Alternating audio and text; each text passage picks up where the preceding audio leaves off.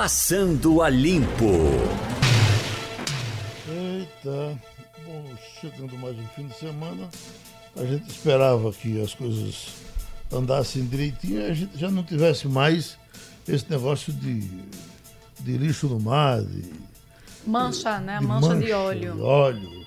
E o pior é que está aumentando, parece, não é? E chegando novamente aqui em Pernambuco, né? A informação de hoje pela manhã, que a Marinha confirmou a chegada na Praia dos Carneiros, ali pertinho do litoral, ali em Tamandaré. Tinha chegado ontem em São José das Cor da Coroa Grande e agora em, na Praia dos Carneiros. que- É, perdão.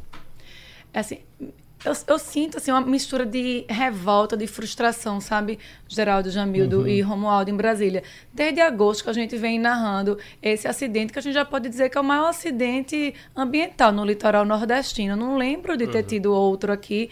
A gente vem falando sobre isso, a gente não vê nenhuma efetiva mudança. N- Tentativa de querer acabar ou até descobrir ou tentar mitigar uma solução efetiva que resolva isso. E o pior, me permita, Jamil, que você está doido para dar a, a sua informação. O pior é que a- a- as autoridades de Brasília, aí foi o ministro ou o presidente, correram para dar uma primeira coletiva, fizeram a suposição de que estaria vindo eh, da Venezuela, que poderia ser até uma coisa criminosa, depois não confirmaram nada disso e tchu, recolheram o time de novo, né? É, eu queria destacar o seguinte, é, nesse, ne- no dia de hoje, a gente está publicando um artigo de um colunista nacional, nacional nosso, Gaudêncio Torquato, Torquato, que ele coloca uma ideia bastante interessante. Ele reclama lá que esse ah, incidente ou esse acidente, ele revela total falta de fiscalização das nossas águas internacionais. Isso é muito preocupante, isso, além do crime ambiental, porque você tem dois meses e não tem nenhuma informação concreta, né, fidedigna, que você não possa ter o menor resquício de dúvida sobre o que aconteceu. Isso é muito preocupante. Então, daqui a pouco jogam, sei lá, um submarino nuclear para explodir e fica, ficaria por isso mesmo. Outro ponto, é, aconteceu depois dessa tragédia toda, nessa quinta-feira, um encontro lá em Brasília do ministro, da, de, eu acho que é de Integração Nacional, esqueço agora o nome, junto com o FBC, e anunciaram que vai ter liberação de recursos para as praias serem limpas. Não se fala em valor, não se fala em, em agenda, que os municípios vão ter que primeiro declarar ah, problema para poder ir atrás do dinheiro. Ah, então a reação ainda é um pouco tardia, né? E Bem parece que tardia. E não é só questão da limpeza, é- é mitigar o que vai acontecer com esses corais, né? Porque esse piche vai ficar em cima, cola, cria uma cola, impede a fotossíntese. Então a gente, a gente vive no litoral que sobrevive do turismo também, é uma E- força econômica. Então vamos trazer o professor José Souto, já está aqui na linha para falar com a gente. Ele é professor do Departamento de Oceanografia da Universidade Federal de Pernambuco. Quais são as suas preocupações com isso, professor, já que esse é o, é o seu ambiente? Bom dia, Geraldo. Bom Bom dia, ouvintes. Bom dia aos demais participantes. É, Para nós da oceanografia, essa situação é extremamente preocupante. A gente já vem desde o começo, como foi colocado anteriormente, desde agosto que se sabe que esse petróleo estava chegando na costa. E para nós da, da, da, da oceanografia é ainda mais frustrante, Geraldo, ao saber que o próprio governo federal pagou para que fosse preparado documentos que se chamam cartas SAL, que são cartas de sensibilidade a derramamento de petróleo e seus derivados na costa do Brasil. A gente sabe que a gente tem cartas SAL que vão do Amapá até o sul, e essas cartas SAL, elas indicam exatamente o que deve ser feito em casos de derramamento de petróleo. Elas indicam quais são as áreas mais sensíveis, elas indicam quais são qual é a infraestrutura disponível em cada área para mitigar, para diminuir esse efeito dos derramamentos. Ela indica quais são as áreas que devem ser atacadas primeiro. Ela indica quais são a, as, as ações que devem ser tomadas em cada tipo de área. As cartas SAL, elas são muito detalhadas porque elas, elas indicam qual é o impacto do petróleo, do derramamento, se for na praia, se for num recife coral, se for no manguezal. E para nós, das instituições, é extremamente frustrante perceber que nós gastamos muito dinheiro público para produzir essas cartas que eram obrigação do governo produzir e foram produzidas. E desde que esse, esse petróleo começou a chegar na costa, nada foi feito. As caças-sal não foram usadas. Então, isso é muito frustrante para nós. E como foi colocado, no caso de nós do Nordeste, é, ainda pior, porque a gente tem praias que são fonte de recurso e a gente tem os recifes de coral, que são dos ambientes mais importantes e mais sensíveis do planeta. E com esse petróleo em cima dos recifes, em cima da praia, é, vai ser, um, vai ser uma, é uma tragédia e que pode durar décadas ou mais que décadas, séculos para ser recomposto. Então essa é a nossa principal preocupação, é a falta de ação usando informações que existiam, produzidas por instituições sérias, e agora o governo, a única preocupação foi dizer, a culpa é da Venezuela. Uhum. Mas não interessa o culpado nesse momento, interessa o que é que nós vamos fazer para diminuir esse impacto e para, posteriormente, sim, pensar quem são os culpados e culpá-los. Então, essa é a nossa preocupação na, na universidade. Miranda Martins? Bom dia, professor Souto. O senhor falou então que existe uma carta, uma orientação de, do que acontecer em desastres ambientais. Essa carta é, não está sendo feita, é, não está sendo seguida essas orientações. É, a gente vê que alguns animais, sobretudo na, na, na, no litoral da Bahia, de Alagoas, já morreram, tartarugas, alguns animais é, marinhos. Aqui a gente vê essa mancha é, chegando nos corais da gente. O que a gente pode fazer efetivamente para tentar salvar esses corais para não ter esse prejuízo ambiental? É, é um processo bem complexo. Então, só retificando, as cartas que eu falei são, são livros que tratam mapas e indicam quais são as áreas mais sensíveis e quais são as operações a serem seguidas. Ela não necessariamente detalha o que fazer animal com os animais. Ela só diz, olha, primeiro cuide disso, impeça a chegada. A principal solução é impedir a chegada do óleo sobre os ambientes. Essa é a principal uh, medida a ser tomada, impedir que ele chegue. E ao chegar, infelizmente, já se tentaram várias, várias formas, por exemplo, colocar uh, dispersantes para tentar dissolver o óleo. Só que se percebeu que esses dispersantes eles são mais prejudiciais do que o próprio óleo. Então, essa solução não é viável. Uhum. O, que, o que tem que se fazer, de fato, é o que está se fazendo. É recolhendo o óleo, primeiro impedir que ele chegue.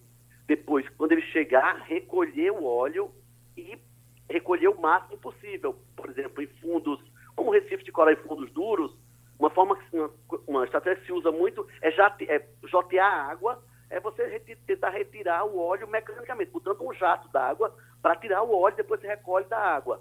Mas, infelizmente, é, essa é uma tarefa que demora tempo e demanda muito recurso e o governo está precisando, os nossos governos eles estão precisando criar forças-tarefa para fazer isso.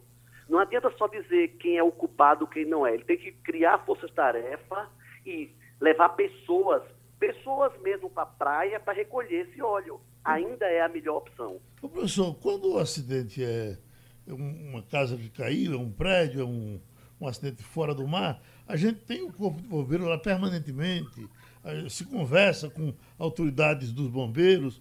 Eu fico pensando o seguinte, se nós temos a marinha, essa coisa grandona, com navios, com tudo, é, a, a, marinha não, não.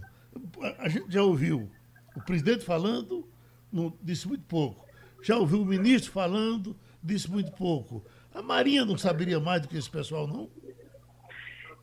A Marinha, é, é, Geraldo, lembra que a Marinha tem uma função de defesa. Sim, a Marinha tem especialista nesse assunto. A Marinha tem institutos de pesquisa sobre esse assunto. Só que não, não, não bastaria a Marinha tratar disso. A Marinha tem vários institutos de pesquisa ao longo do Brasil inteiro. Você viu que a gente teve várias opiniões já de grupos das universidades da UFPE, da USP, Ontem saiu mais uma informação de um grupo de pesquisa da COP do Rio de Janeiro, que fizeram uma modelagem, um grupo extremamente competente para fazer isso. Não, não, basta ser a Marinha fazer. A Marinha não tem perna suficiente para isso. Ela tem que se juntar com a sociedade, se juntar com outras instituições e, infelizmente, a Marinha não tem pessoal para fazer isso sozinha. Uhum. E ela talvez não tenha as maiores informações. As informações elas estão muito diluídas em instituições. O que a gente mais precisa fazer agora é reunir essas instituições, criar uma força-tarefa nacional. Em Pernambuco, hoje, é, já se tem algumas iniciativas, tardias talvez, mas pelo menos estamos começando, de criar um comitê que reúna instituições, que reúna instituições de ensino, de pesquisa, instituições ambientais da sociedade. Então, o que, que precisa acontecer nesse momento é isso, é criar um grupo. Eu já ouvi do Melo, por favor. É, muito bom dia, professor. eu gostaria de, o senhor falou da União, gostaria de ir além. Lembrando aqui que no começo da semana, o Anderson Ferreira, prefeito de Jaboatão, acusou diretamente o governador do estado de omissão, suposta omissão. Na sequência, a gente foi atrás da Secretaria de Meio Ambiente, eles divulgaram uma nota rebatendo, dizendo, não, ao contrário, o governador foi o primeiro a reclamar que tivesse ação do governo federal. Então, eu lhe pergunto, como especialista na área, qual a sua avaliação uh, das ações do Estado? Ele poderia ter avançado mais, feito mais, ficou é, tipo, esperando, contando que não iria chegar aqui por conta da dispersão das correntes marinhas que, num primeiro momento, não ah, prejudicaram a nossa costa? Eu acho que é, se apostou como um todo que isso seria uma coisa pontual, que não chegaria. Acho que, como um todo, os governos federal, estadual e municipal, eles apostaram que não, é um acidente menor, não vai chegar na costa, vão ser coisas pontuais e que a gente não vai precisar tomar providências.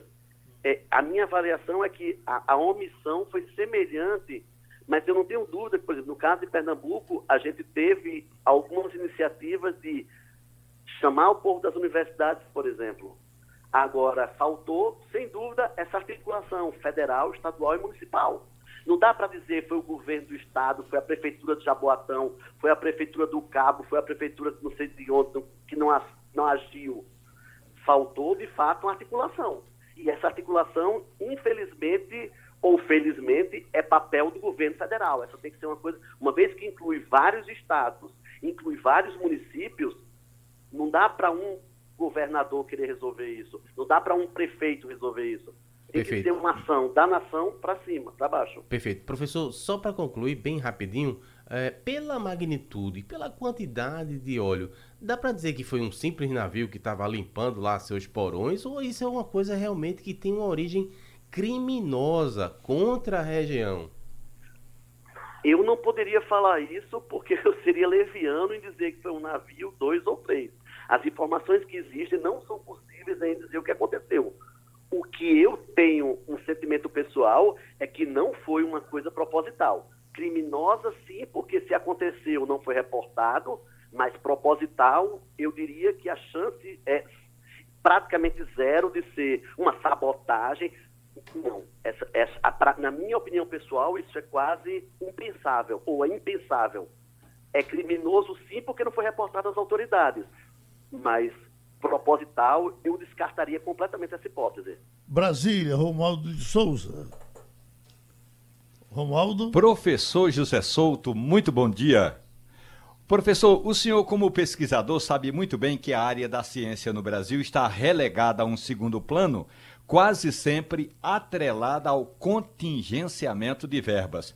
Agora, a outra questão, e aí é a minha pergunta, professor, o senhor não está sentindo falta de uma mobilização social como aquela que os movimentos sociais fizeram em defesa da Amazônia? Não está na hora dos estudantes irem para o mar e ajudar a tirar, ou pelo menos a resgatar os animais marinhos, professor? Mas eu acho, Romualdo, que as populações locais estão fazendo, elas estão agindo, elas não estão aparecendo na mídia. Isso é verdade. A mídia, como já foi divulgado alguns dias atrás, um, um, uma matéria dizendo que a mídia está silenciando as populações do mar. De fato, a mídia não está reportando, mas as populações, nós temos na oceanografia alunos que desde que começaram a aparecer as primeiras manchas, eles estão envolvidos nisso. Eles estão recolhendo petróleo, eles estão, eu tenho alunos que vamos começar um monitoramento, já percebemos no mês passado, vamos começar a fazer isso, o que tá, pode não estar havendo é divulgação na mídia das ações das populações locais. Mas elas estão extremamente preocupadas com isso e elas estão envolvidas, sim, nessas, nessas ações. De forma, é importante destacar, de forma gratuita, sem reconhecimento, mas como para elas é um recurso muito importante, elas sabem que elas têm que agir. E eu acho que elas estão participando, sim. Repito, elas podem não estar tendo repercussão na mídia, mas se você for na praia hoje, se você for em Tamandaré hoje, eu garanto que vai ter população local olhando o que está acontecendo na Praia dos Carneiros, que infelizmente foi escolhida uma das praias mais bonitas do Brasil e que hoje foi anunciado que está sendo atingido. Eu garanto a você que tem população local agindo nisso sim. Professor José Souto, muito obrigado. O senhor contribuiu novamente com o Passando a Limpo e nós estamos com a repórter Isa Maria, que conversou agora há pouco com o secretário de Meio Ambiente de Pernambuco, Zé Antônio Bertotti, e ele falou sobre o trabalho que está sendo feito por aqui, o que é que o Estado está fazendo para monitorar o nosso litoral. Oi, Isa. Esse sobrevoo é um monitoramento permanente. A aeronave da Secretaria de Defesa Social está disponível sempre que for é, necessário. Teve um primeiro sobrevoo agora que fez essa, essa identificação e nesse segundo sobrevoo, é, sob a orientação do governador, eu vou fazer também a, a, continuidade da identificação, mas também vou me deslocar até São José da Coroa Grande para junto com as equipes da CPRH, com a prefeitura, também fazer um monitoramento em loco de como é que essas ações estão ocorrendo.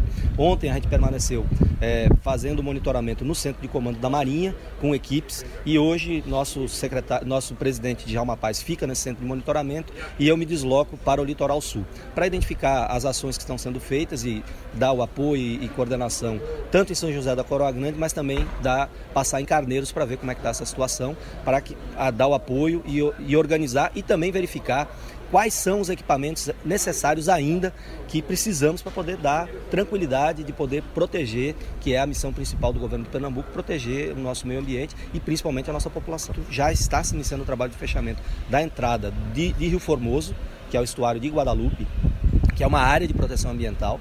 É, e também tem equipes trabalhando já em Maracaípe para fazer fechamento do pontal de Maracaípe. Pronto, Isa botou o secretário direto aí, ele deu o recado. Vamos em frente. Romualdo de Souza, como é que está Brasília depois de, de tanta coisa, aquele movimento de ontem, tantos advogados falando uh, no Supremo, uh, as, as confusões do partido do presidente, Hoje é sexta-feira. Quando sexta assim, fica mais fácil? Não veio? Tá. Ele está falando. Então, Jamildo, o que foi que lhe chamou mais atenção nesse blá blá blá de Brasília. Olha, em relação ao STF, não dá para dizer muita coisa, porque o que se tem é especulação e o voto só vai começar a ser dado na quarta-feira. Uhum. Né? Mas aparentemente parece que vão mudar o entendimento. Então, e em relação. Agora ele está dizendo que vai ser 4. 7 é, 4. 7 a 4. 7 a 4 né? em favor da, da, retom... da revisão né, do entendimento uhum. atual. É, então, em relação a isso, a gente tem que aguardar, tem que ser prudente e esperar o resultado lá. Eu, em relação a isso, eu só achei triste foi ah, o Vilas Boas, o militar, ah, dar uma tuitada lá, né? Porque não devia tentar emparedar o STF. O STF deve ser soberano para julgar o que achar melhor. Sem entrar no mérito aqui, se é bom, se é ruim. Não, não, não cabe mais ao militar estar tá querendo emparedar o, o Congresso, né? É, seria muito, muito autoritarismo. Agora, em relação à crise do, do, do, do PSL, eu hoje de manhã refletindo sobre isso, imaginei que talvez você pudesse me, me perguntar algo. Eu, eu pensei assim, poxa, a gente devia até tentar olhar por um lado positivo, em vez de ficar. Porque a maioria das pessoas está, poxa, que triste, como é que um negócio desse acontece, degringola desse jeito, menos de um ano. Mas tem um aspecto positivo. Se você comparar com o PT, né? E o PT e o PSL né? Uhum. se especializaram para até ganhar uma hegemonia. Se você briga ali com os seus aliados, só aparece você na mídia, então você consegue manter uma hegemonia. O PSL parece que vai nessa mesma linha. Se bem que a luta é fraticida aí nesse caso, né? Estão querendo se, se matar, não é exatamente discutir é, pontos de vista. É, mas voltando ao ponto central. É, lá atrás o pessoal se apartou porque era a ala mais radical do, do PT. Agora está acontecendo alguma coisa semelhante e a a ala mais radical quer se apartar. Talvez seja bom para o próprio PSL. Veja quão maravilhoso seria se essa parte que é racional do PSL migrasse para o centro e você tivesse mais força no centro. melhor para todo o país. E essas pessoas seriam os radicais completamente isolados. Seria ótimo para a concertação nacional. É, então, do ponto de vista pessoal em relação ao Bolsonaro, eu imagino que também é muito pedagógico. Finalmente, né, apesar dele continuar não respeitando ninguém, é, ele vai perceber que ele pode muito, mas ele não pode tudo. Afinal, vai entender o que é que significa democracia no, num país, né? Hum. Eu acho que no caso do Bolsonaro complica um pouco mais a questão do envolvimento dos filhos. Sim. Sempre que você bota a família no meio, E- é, é, o, o PT parece que não tinha família, né? É, é, era Tinha, um- mas Tinha- era beneficiado de tinha, outra não é- forma. Era. É, veja bem, é, Igor, Igor Marcel usou de ironia hoje na coluna dele e faz uma brincadeira dizendo assim: o problema dele é que ele tem poucos filhos, porque ele só acredita nos filhos e podia, não pode indicar além dos três, né? Um fica no Rio, tuitando, os outros dois estão em Que Brasília. bom que ele tivesse uns 300 filhos. É, né? aí, aí já tinha 300 votos no Congresso, não precisava de mais ninguém. E, e essa é a grande questão. Abstraindo a ironia, a, a política você faz confiando, tendo lealdade, tendo é, reciprocidade ali nas ações. E ele imagina que é um rei que tem que ser obedecido. Se não for obedecido, é punido. Imagina o adversário, ou mesmo um aliado. Rapaz, se esse cara não respeita ninguém, Você no acredita próximo que ele vai vai desistir de indicar o filho à embaixada É que- de Washington? Porque a notícia de É. hoje do, do UOL é que ele vai desistir de por conta dessa questão do PSL, que ele não teria apoio do Congresso para ter os votos necessários do É. filho ser- e colocava o filho em xeque e seria um vexame. Exato, os jornais registram isso hoje. É bem factível, porque se não consegue eleger dentro do próprio PSL, e quem não quer votar nele no Senado ganha uma justificativa. Diz, Não, tá em baixa, não tem grande aceitação no próprio partido, eu vou recusar. É, vamos aguardar, mas Oi. Vem, Romualdo. Oi, Geraldo. Vem. Oi, eu tô falando. fala. É assim, Jamildo, escreva na sua coluna. Eduardo Bolsonaro vai ser o embaixador do Brasil em Washington. Eu conversei ontem à noite com o líder do governo no Congresso Nacional e uma das condições impostas pelo Palácio do Planalto para que o senador Eduardo Gomes assumisse o cargo que até então era de Joyce Hasselman era que ele trabalhasse para que Eduardo Bolsonaro fosse nomeado o embaixador do Brasil nos Estados Unidos. Ontem à tarde, o senador Nelsinho Trade, que é o presidente da Comissão de Relações Exteriores, que é onde vai se dar a sabatina, esteve no Palácio do Planalto e conversou com articuladores, incluindo o ministro da Casa Civil, Onyx Lorenzoni, e no Planalto a ordem é: vamos mobilizar a bancada para que Eduardo Bolsonaro seja sabatinado agora no finalzinho de outubro ou no mais tardar no início de novembro. O governo só precisa da maioria dos votos, então não é aquela maioria qualificada, vai passar tranquilamente o nome de Eduardo Bolsonaro. É claro que a gente pode até dizer, a situação no PSL pode ser resolvida hoje, Geraldo. Daqui a pouco começa aqui em Brasília uma reunião da comissão executiva do grupo que manda no partido, comandado pelo deputado pernambucano Luciano Bivar. Eles vão dar uma arestada, vão cortar algumas arestas, algumas, ah, alguns grupos vão ser defenestrados da legenda, o PSL vai seguir forte, o presidente Jair Bolsonaro não vai sair da legenda e essa confusão é apenas para manter o nome de, eh, de alguns interlocutores do, do Palácio do Planalto e do próprio presidente na mídia. É assim que esse grupo trabalha.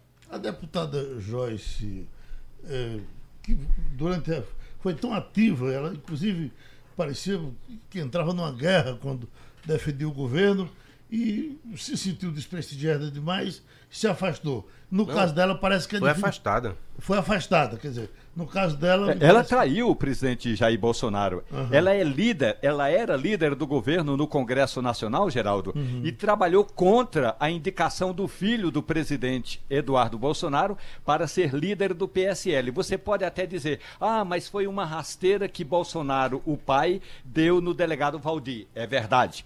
Todo mundo faz, todos os presidentes dão rasteira. Eu me lembro, vou dar um, um pequeno exemplo. Governo da presidente Dilma Rousseff. O PT estava naquela crise toda com Eduardo, com o presidente da Câmara dos Deputados, e aí o, a presidente Dilma Rousseff chegou para o líder do partido e disse o seguinte: ou você mobiliza a nossa bancada lá no Conselho de Ética e também na Comissão de Constituição e Justiça, ou eu tiro você amanhã. No dia seguinte, o PT voltou a se mobilizar. Todo mundo faz essa articulação. A diferença é que gravaram o presidente Bolsonaro, aí a gente fica sabendo como é que se dá essa transação toda. Joyce traiu o PSL, traiu o presidente Jair Bolsonaro, deixa de ser líder, mas continua na legenda. Ela já recebeu ontem mesmo um telefonema do presidente do Democratas. O prefeito de Salvador, ACM Neto, ligou para jo Joyce e disse que o DEM faria uma festa em Brasília para levá-la do PSL para o DEM. Ela deu um sorriso, não disse nem sim, nem não. Que bom. Bolsonaro está no bom caminho. Vamos aguardar os próximos então, fatos. Então, Romualdo, quer dizer que você, você acha que nós não, não estamos no pior dos mundos, não. Isso é uma coisa. É uma tempestade. Enfim, você acompanha o pensamento de Jamildo.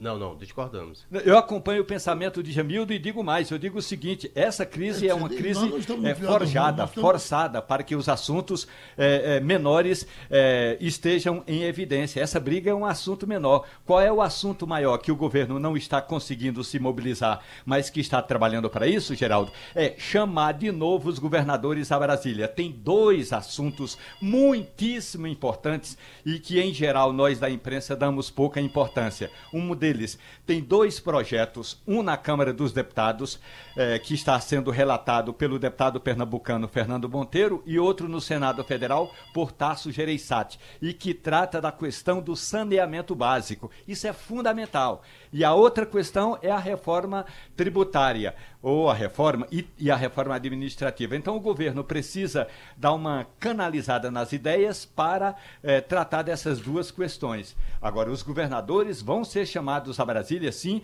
para resolverem de que lado vão ficar no projeto do saneamento básico. Se vão continuar defendendo algumas empresas estatais nos respectivos estados ou se vão propor aceitar o projeto do governo de dar uma privatização geral nessa área, Mirella. Deixa eu tentar.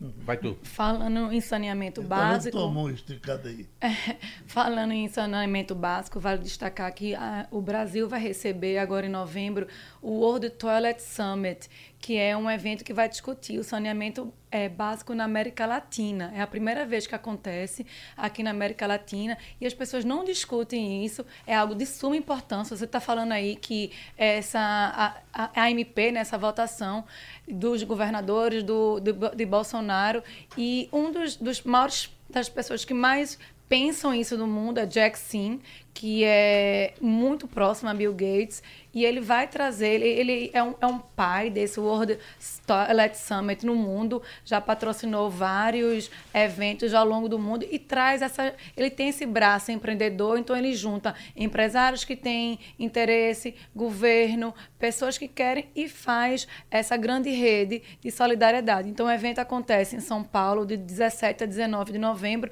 e é uma oportunidade aí também para o governo se mobilizar. Jamildo. É, deixa eu esclarecer só um pontinho aqui, porque é, é como se tivesse, e na verdade existem dois mundos nesse governo. O mundo real, que cuida da economia, na próxima semana vai concluir a votação da Previdência, o que é algo fantástico mesmo de um ano de governo, e logo na sequência foi anunciada uma agenda pós reforma da Previdência. O Maia esteve reunido junto com Alcolumbre, junto com Paulo Guedes e traçou esse cenário já para a próxima semana. Ou seja, coisas boas estão acontecendo. Veja um exemplo: um milhão de empregos, quase, quase um milhão de empregos gerados.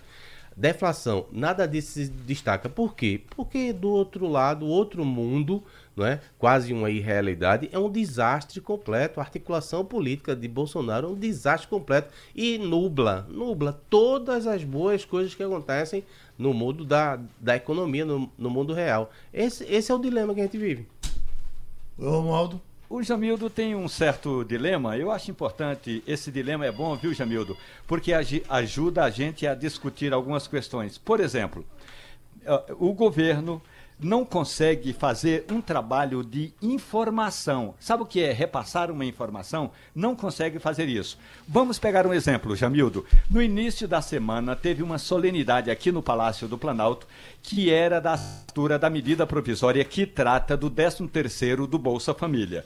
O governo não consegue dar uma informação com sujeito, verbo e predicado. Medida provisória é o sujeito, quanto vai custar é o predicado e o valor seria o verbo, algo aí em torno de 2 bilhões e 500 milhões de reais. A pergunta, de onde vai ser tirado o dinheiro? Aí o governo diz, não, a gente está equacionando recursos daqui e dali. Tá bom, mas essa medida provisória tem prazo de validade, ela termina, é, porque a, a, a, é, seria apenas para a parcela de, deste ano, viu, Geraldo? E aí para o ano que vem. Aí o governo não tinha essa informação mínima, portanto, é real. O governo está fazendo coisas boas, mas não consegue unir as pontas. E quando eu digo unir as pontas, é mostrar o que está fazendo, como está fazendo e de onde vai tirar o dinheiro para fazer essas obras importantes, como o pagamento do 13 terceiro ao Bolsa Família. Olha, é, eu lembrei aqui um querido chefe que eu tinha, que chama-se Roberto Tavares, e ele dizia: o fato é sagrado, a especulação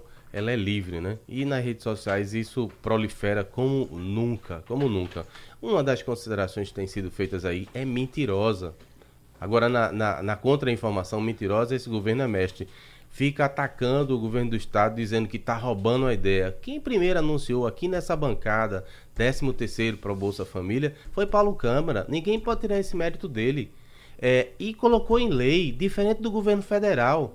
Agora, não tem discurso, aí quer atacar o, os inimigos de forma irresponsável, isso, isso, não, isso não deveria acontecer. Isso não é verdade. E por que, que não pode responder a você? É porque não está na lei, não está no próximo ano. Só foi um decreto, diferente de Pernambuco, que está na lei. Você pode discutir se foi a melhor lei, se uh, pediu que o sujeito tivesse notas, que fosse, mas está na lei. Se a família não passa de uma coisa eleitoreira. Né? Exatamente. Uhum. Dos dois lados, inclusive. Me né? permita, Porque era para a gente estar tá cuidando de coisas que fossem mais perenes, né? definitivas e não paliativo. Pois não. Está na medida provisória. Agora, a única questão é a medida provisória que foi assinada esta semana pelo presidente Jair Bolsonaro só trata do pagamento do 13º este ano.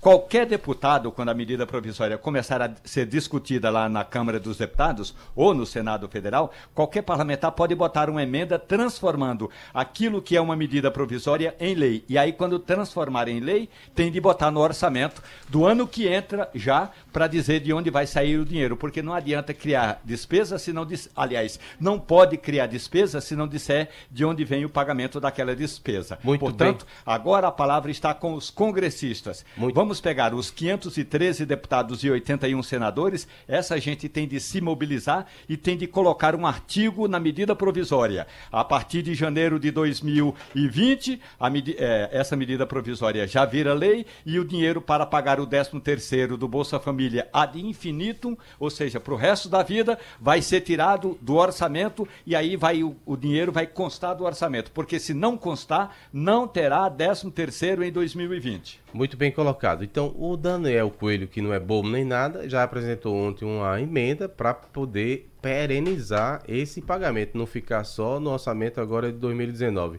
É, fazendo também um gesto que pode ser apontado como eleitoreiro, como foi a, a decisão anterior de Paulo de, no meio da campanha, fazer esse anúncio, para poder fazer uma média aí com essa quantidade enorme de gente que ainda, infelizmente, é dependente do Bolsa Família. Agora, ideia por ideia, vamos lembrar que Mendonça Filho, quando foi candidato a governador, propôs pagar esse décimo eu me, terceiro. Eu tô me sentindo... Tudo ideia eleitoreira. Eu tô me sentindo um idiota, porque o Itu não, não, não anunciou isso, né? Tem, tem que ter. Pernambuco vacina contra o sarampo amanhã. Nós estamos com o secretário de Saúde, André Longo. O secretário, eu começo lhe perguntando porque havia a possibilidade inclusive anunciada pelo governo federal, de não poder mandar todas as vacinas por conta de alguns problemas que o Ministério teve em conseguir as vacinas para mandar uh, completas para os estados. Eu lhe pergunto, isso foi um problema resolvido? Temos vacina para todo mundo? Bom dia, Geraldo. Bom dia. Bom dia aos ouvintes da Rádio Jornal. Veja, Geraldo, nós não temos tido problema com a vacina do sarampo. Né? Nós temos até tido problema com outras vacinas. Mas em relação à vacina do sarampo, está né, tá tudo certo para o dia D, no dia de amanhã. Nós vamos estar tá com os municípios abastecidos, são em torno de 2.500 salas de vacina. É, a gente tem um público-alvo amanhã, são as crianças entre seis meses e cinco anos incompletos. Isso em Pernambuco significam 617 mil crianças. É, muitas delas vão iniciar o esquema vacinal, outras vão complementar o esquema vacinal.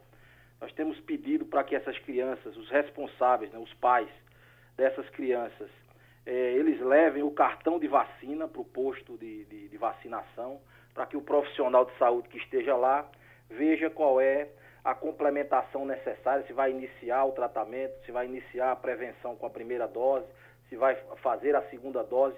Lembrar que agora nós, nós temos a dose, a chamada dose zero, né, que não existia em anos anteriores, então a criança precisa entre seis meses e 12 meses também tomar essa dose zero.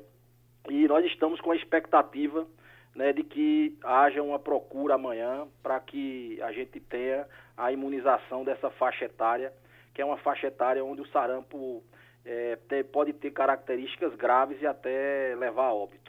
Então, lembrando que é só para criança amanhã. É, amanhã é só para criança. Está previsto um, uma, uma campanha para a faixa etária adulta, mas no mês de novembro. Aí a gente vai divulgar contente. Amanhã, é, amanhã o foco prioritário são essas, esses menores, crianças de seis meses até cinco anos incompletos. Gente que não está ainda nem na. crianças que não estão sequer na escola, né, que são muito dependentes dos seus pais, dos responsáveis para que possam exercer esse direito da vacinação. Mirela? Bom dia, secretário. Até o dia 5 de outubro, a gente teve uma única morte de, é, em Pernambuco por conta do sarampo, registrada em Taquaritinga do Norte. Foram notificados 876 casos, sendo apenas 56 confirmados. Eu queria saber é, como Pernambuco está em relação ao Brasil, que vive né, um surto de sarampo, tanto em relação às notificações e suspeitas, como à imunização. Veja, Mirela, é, você bem disse, né? O sarampo hoje virou, infelizmente, um problema nacional, né? A gente tinha erradicado o sarampo lá em 2016 e ele retornou, retornou lá pelo norte, depois tem um grande surto em São Paulo, né? E infelizmente está circulando é, em nosso estado. Entrou, indica ali pela região do Agreste, chegou aqui à capital. Os casos em Pernambuco estão muito concentrados na região do Agreste. Até a gente já tinha antecipado um dia D lá para a região, é, tem feito um trabalho mais forte né, na região do Agreste, porque lá 92% dos casos confirmados estão lá em sete municípios lá da quarta gerência regional, que envolve ali Taquaritinga do Norte, Vertente, Santa Cruz do Capibaribe, Toritama, né, Caruaru, inclusive, Bezerros e Frei Miguelinho. Então nós temos é, tido um, um, relativo sucesso né, na primeira dose. Hoje nós temos 98% é, das crianças com um ano, né, seja, atingimos essa meta né, de vacinação de 98% das crianças com um ano mas ainda temos uma dificuldade grande com a segunda dose. A população precisa entender a importância da segunda dose né, para complementar o ciclo vacinal e ficar, em definitivo, protegida é, para o sarampo. Então, na verdade, é, hoje né, nós estamos muito focados nesse público infantil, que é um público que, que tem uma maior gravidade, é, e precisa necessariamente do esforço dos seus pais e dos seus responsáveis para que possa é, serem imunizadas. Né? Ô, doutor André Longo, é, o senhor domina esse assunto certamente melhor do que todo mundo, porque o senhor foi presidente da Agência Nacional de, de Saúde. E a questão da judicialização.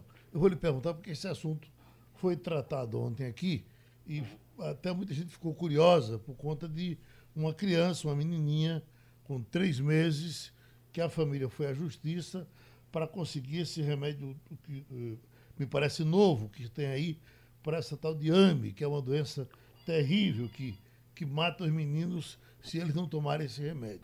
Bom, a, a história é que me parece que entraram na justiça aqui, o TRF 54 teria dado a, a liminar e não o Estado. Parece que o governo federal vai pagar esse primeiro, essa, esse primeiro tratamento, que são seis gotas por 2 milhões de reais. Quando se fala desse dinheirão todo, eu digo, puxa vida, é desse jeito? Como é que isso funciona, doutor? É, Geraldo, é, é um drama a questão da judicialização, né? Na medida que, bom, os planos de saúde, eles se protegem na legislação atual que não tem que fornecer esses medicamentos por via oral, salvo em algumas situações específicas, como o câncer. Até eu, como presidente da Agência Nacional de Saúde Suplementar, foi quem instituí o tratamento oral para o câncer, porque nem isso se pagava antes né, de 2014. Então, na verdade, é, a, o sistema de saúde privado ele se protege na legislação dos planos de saúde e é, é, efetivamente acaba que recaindo é, é, este, este, essa despesa para o Sistema Único de Saúde. É fato que o Ministério da Saúde, para essa doença específica, anunciou esse ano a incorporação desse medicamento, cujo nome chama Espirasa, né, para essa, é, a, a, doença, para esta doença, a AME, né, que acomete é, essencialmente essas crianças. Então, hoje há uma incorporação, é fato que é, o Ministério só está disponibilizando agora em outubro né, essas medicações, né, e acaba que muitos ainda, muitas, muitas famílias ainda estavam recorrendo à justiça. A gente espera que nesse caso específico haja uma diminuição na medida em que vai haver a incorporação pelo Ministério da Saúde né, da compra e do fornecimento dessa medicação aqui para Pernambuco e, para, aliás, para o Brasil inteiro. No caso desse preço, uh, doutor Longo, ele é o, o remédio mais caro do mundo, 2 milhões. É um, dos, é um dos mais caros do mundo, Geraldo. A gente é sempre surpreendido por novas informações de que parece que já há um novo que vai ser lançado com um valor maior ainda. Né? Efetivamente, à medida em que você é, faz os investimentos lá né, em, em ciência e tecnologia, em pesquisa e desenvolvimento, você acaba, por esses laboratórios, querendo ter um retorno, né, muitas vezes, e esses valores exorbitantes aí de medicamentos, né, que a gente perde até a, a, a referência né, em termos de, de valor. Mas, assim, do ponto de vista é, do Sistema Único de Saúde, isso tem um impacto muito grande, né, na medida em que faltam recursos para a coletividade como um todo, né, e a gente acaba tendo que, que direcionar uma parte expressiva desses recursos para pagar esses medicamentos caríssimos. Não, não obstante, obviamente, a necessidade individual das pessoas. A gente respeita, mas assim, o impacto hoje né, desse alto custo de medicamentos para a saúde pública, nesses medicamentos especiais, realmente é algo que merece uma atenção de toda a sociedade, para que a gente possa, inclusive, que, que está no futuro, começar a desenvolver tecnologia para fazer essas medicações aqui no Brasil, é, para que a gente possa evitar é, esse, é, ou diminuir esse custo. É, ou se criasse um fundo mundial, né, doutor Longo, para resolver isso, que é uma coisa que é, sensibiliza, mas a gente sabe que ninguém pode aguentar pagar por esse preço. Eu só, só para fechar, no caso dessa criança, ela toma essa primeira dose agora, paga 2 milhões. E com isso ela se cura ou ela vai tomar para o resto da vida? Não, Geraldo, tem um protocolo aí, né, que ela usa essa medicação por um período. Né? Eu nem sei lhe dizer exatamente uhum. todo o protocolo nesse momento. Mas existe um protocolo né? E acho que os 2 milhões que você está se referindo é o custo total. É total, né? é? Acho que é o custo total desse, desse, dessa primeira fase de tratamento aí. Uhum. Acho que cada aplicação custa algo em torno de 300, 400 mil reais. É algo em torno disso. Mas, assim, é, de toda forma, é um valor bastante expressivo, né? É, e que efetivamente a gente tem a expectativa de poder atender agora com essa incorporação é, do Ministério da Saúde, inclusive com a expectativa de que possa se baratear esse preço, né, na medida uhum. em que o Ministério estabeleça um, um, um, o seu poder de compra. Muito bom saber que o SUS assume isso, né, doutor? É verdade. Na verdade, é, é, é impactante para o Sistema Único de Saúde, não deixa de ser, mas também tem né, um resultado, né, uhum. na medida em que você acaba atendendo aí esse, essa patologia que tem acometido crianças e tem levado muitas dessas crianças à judicialização, Geraldo. Oi, Hamilton. É, professor Longo, uh, me, me permita aproveitar esse breve aqui encontro para a gente perguntar sobre um tom mais político, uma questão mais política. É, como é que o governo federal está tratando a saúde de Pernambuco em termos de repasses, em termos de investimentos, parcerias? Lembrando que ah, o governo do estado prometeu vários hospitais, não conseguiu entregar todos e também algumas UPAs não, não estão em funcionamento porque representam um custo de manutenção, às vezes faz o investimento, mas a manutenção não dá para suportar. Lembrando também que as contas estão muito apertadas já no limite da, do, da lei de responsabilidade fiscal, né? É, que balanço seria possível, se é que é possível fazer você ter esses números de cabeça? Veja, o fato, Jamildo, é que o governo de Pernambuco né, tem cada vez feito um esforço maior para fazer a manutenção é, da saúde pública aqui, principalmente no que, no que tange a média e a alta complexidade. Nós é, já tivemos, se você voltar aí no tempo, uns 10 anos, você vai ver que de cada real investido na rede pública estadual, você tinha praticamente 60% era recurso da União e 40% recurso do Estado. Hoje, a realidade é que, um, que o Estado, de cada três reais que é colocado aqui, ele investe dois e a União um. Então, de fato, é, e principalmente depois agora da instituição da PEC do teto, que você conhece muito bem, uhum. estuda isso, é, o recurso para a saúde é, é, federal ele só aumenta de acordo com a inflação do ano anterior. Né? E a gente sabe que as despesas em saúde elas crescem num ritmo muito maior. Né? Em Pernambuco nós ainda temos o desafio de complementar, de complementar a expansão da rede. Temos vários hospitais que retomamos, inclusive, as obras por determinação do governador Paulo Câmara. Nós temos o Hospital do Sertão em plena, é, em, em, plena execução. A gente espera entregar no primeiro semestre do ano que vem. É, nós temos, retomamos a obra do Hospital Agamenon Magalhães, que também é uma obra emblemática aqui na, na região metropolitana. Nós estamos, vamos retomar as obras das três UPAs é, de Escada, de Carpina e de Palmares. Vamos entregar a UPAE de Goiânia agora também no primeiro semestre. Tudo isso demanda recursos de custeio. Na saúde a gente sempre brinca, diz que construir é fácil, manter é que é mais complicado, porque os recursos de custeio, muitas vezes, num ano, são é, é, significam os recursos que foram gastos na execução da obra. Então, to, durante todo o período de investimento para a obra. Então, o custeio na saúde, ele é demanda, sem dúvida nenhuma, um esforço cada vez maior do, do Tesouro Estadual para que a gente possa estar tá entregando saúde para a população. O desafio é grande. Desafio da sustentabilidade dos sistemas de saúde, Jamildo, é um desafio para a população mundial. A sociedade precisa se apropriar dessa discussão, porque cada vez mais nós vamos precisar de recursos, principalmente com essas incorporações de novas tecnologias, incorporações de medicamentos, como esse que Geraldo estava se se dedicando agora há pouco aí em falar. Quer dizer, tudo isso demanda um esforço muito grande de toda a sociedade para que a gente possa dar conta daquilo que todo mundo quer, que é ter mais longevidade, que é envelhecer com qualidade de vida, né? E todos nós merecemos e queremos isso. Mas isso tem um custo e a sociedade precisa estar ciente desse custo. Só para complementar, a gente falou do executivo, da relação com o executivo. Seria possível é, alguma abordagem em relação ao legislativo? Os deputados federais estão ajudando com as emendas que agora são até impositivas, né? Eu falo também estaduais e federais, ambos podem destinar recursos diretamente para é, municípios, para estados. Como é que estão? Estão lhe tratando bem ou estão... Nós não podemos reclamar das nossas bancadas estaduais e federal, né? na, na bancada de estaduais e de, e de, federal.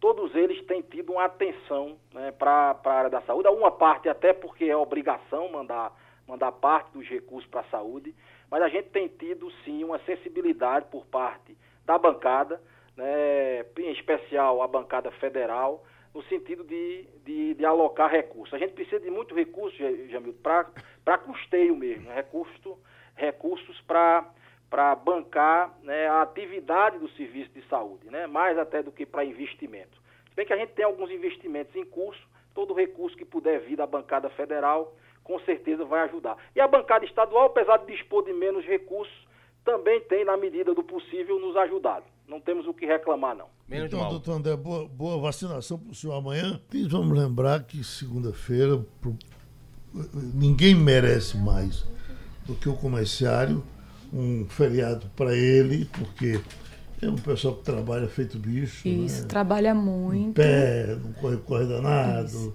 um estresse enorme. Hoje em dia de domingo a domingo, né? Que comércio abre de domingo a domingo. Então, o dia do comerciário vai ser celebrado nesta próxima segunda-feira, no dia 21, Né? E esse feriado comercial é levado muito a sério. Muito a Não sério. abre nada, né? Não, os shoppings estarão fechados, lembrando que só lojas é, de lazer e alimentação estarão abertas. E o centro do Recife também estarão fechadas, as lojas do centro do Recife. Normalmente os Sescs fazem uma festa enorme, né? Isso foi grande. Agora, o, o, o essa, é, esse feriado é nacional, Brasília tem feriado para comerciário também na segunda-feira?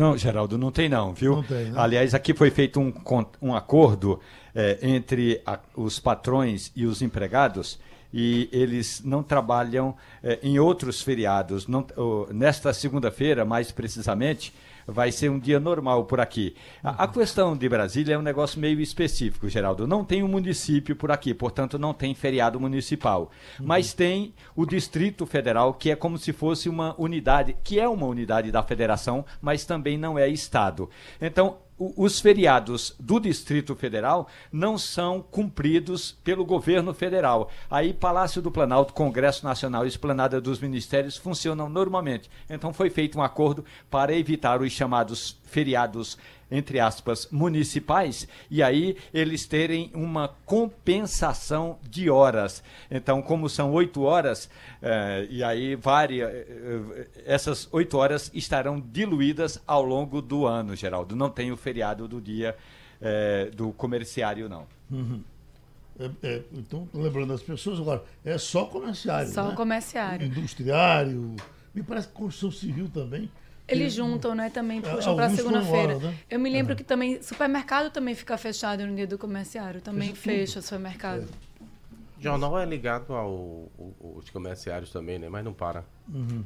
Escute, é, bom, Agnaldo Timóteo já estava com o dia 25 marcado aqui para fazer o debate com a gente, e o dia 26, o show do Manhattan, inclusive com outdoor já aí pela rua. É, é, era à disposição dele, é, que tinha que fazer, tem que ganhar dinheiro, mas o médico dele disse ontem que ele não pode vir.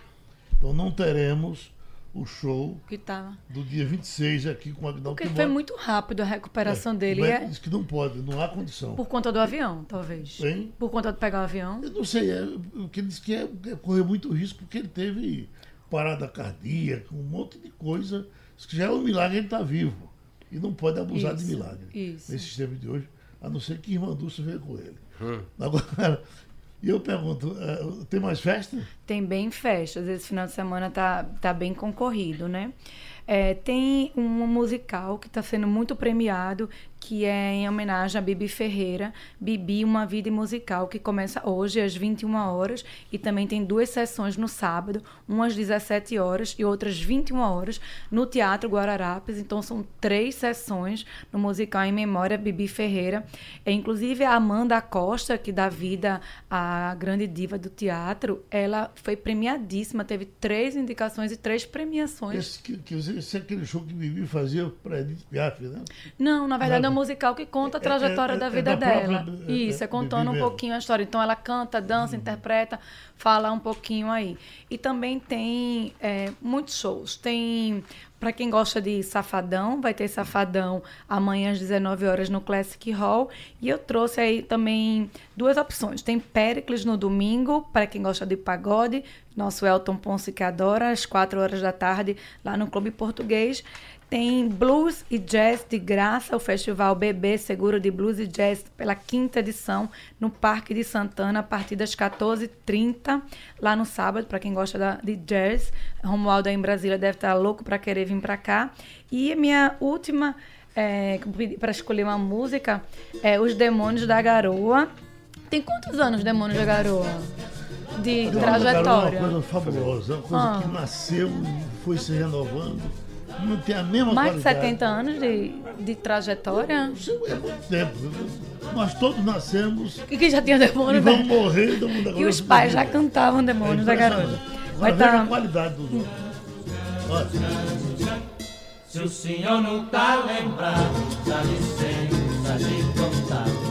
Já que é onde agora está, esse artifício alto era uma casa velha, um palacete títulos Recife hoje ou amanhã? Hoje, às 21 horas, no Manhattan. No Manhattan? Isso, exatamente. Então vamos lá, tá certo?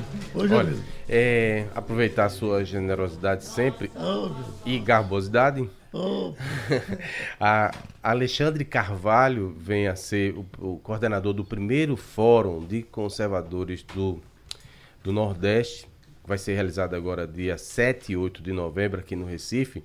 Vai ser o nosso entrevistado no Resenha Política, agora de tarde, com a participação de Raulney Santos e nosso querido amigo lá de Brasília, Romualdo de Souza. então vai ser quente. Vamos aproveitar. Sapadinha tá pra você? A gente perguntou pra ele. Bolsonaro tá convidado, Olavo de Carvalho também tá convidado. é E Bivar? Não.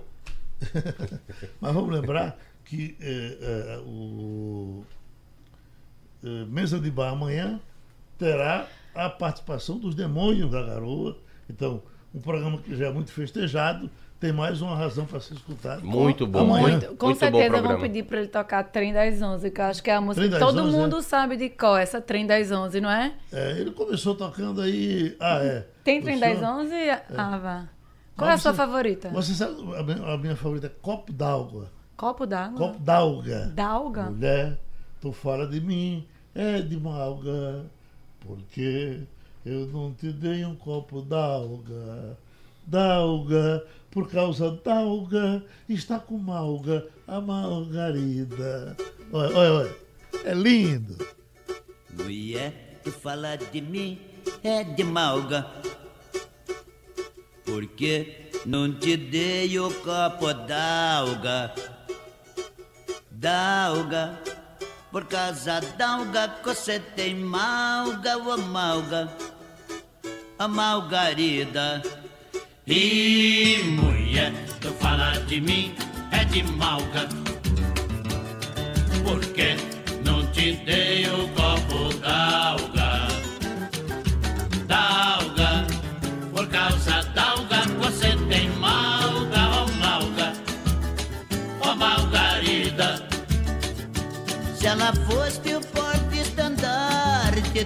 do bróquio das brabuletas de zóio azul e asa amarela volatilizo Mas era sete, fomos morrendo. fomos morrendo e agora só fiquemos eu mulher me dá uma saudade enorme, até vontade de chorar, de Fernando Freitas. Fernando adorava essa música, cantava essa música o tempo todo. E pra você ter uma ideia, eu sonho de vez em quando com o Fernando. E, e um dia desse eu sonho com o Fernando, aquela coisa tão real, que ele sentava aqui de lado, eu digo, Fernando, tu não morresse. Ele disse, morri. Mas por que tu, como é que tu pode andar assim pra todo canto? Mesmo morto, deixa eu pegar em tu pra ver se, se, é tu mesmo. E eu pegava no safado, aí Eita, coisa. acordasse. Minha nossa senhora. Você fez uma viagem astral. Oi, oi, Romualdo. Romualdo? Olha, eu eh, gosto muito do, do grupo Demônios da Garoa e para mim a frase mais marcante deles é: Eu sou a lâmpada e as mulheres é as mariposas. É verdade. Uma maravilha. Desse eu vi um discurso de um padre falando das maravilhas das coisas do humor de Adon, de Adoniran Barbosa. Barbosa. É, Eu até, você recebeu isso pelo zap? Recebi. Muito interessante, né? Muito interessante. Minha gente, Vamos trabalhar? vamos trabalhar? Terminou, passo na linha. Aê! Passando a Limpo.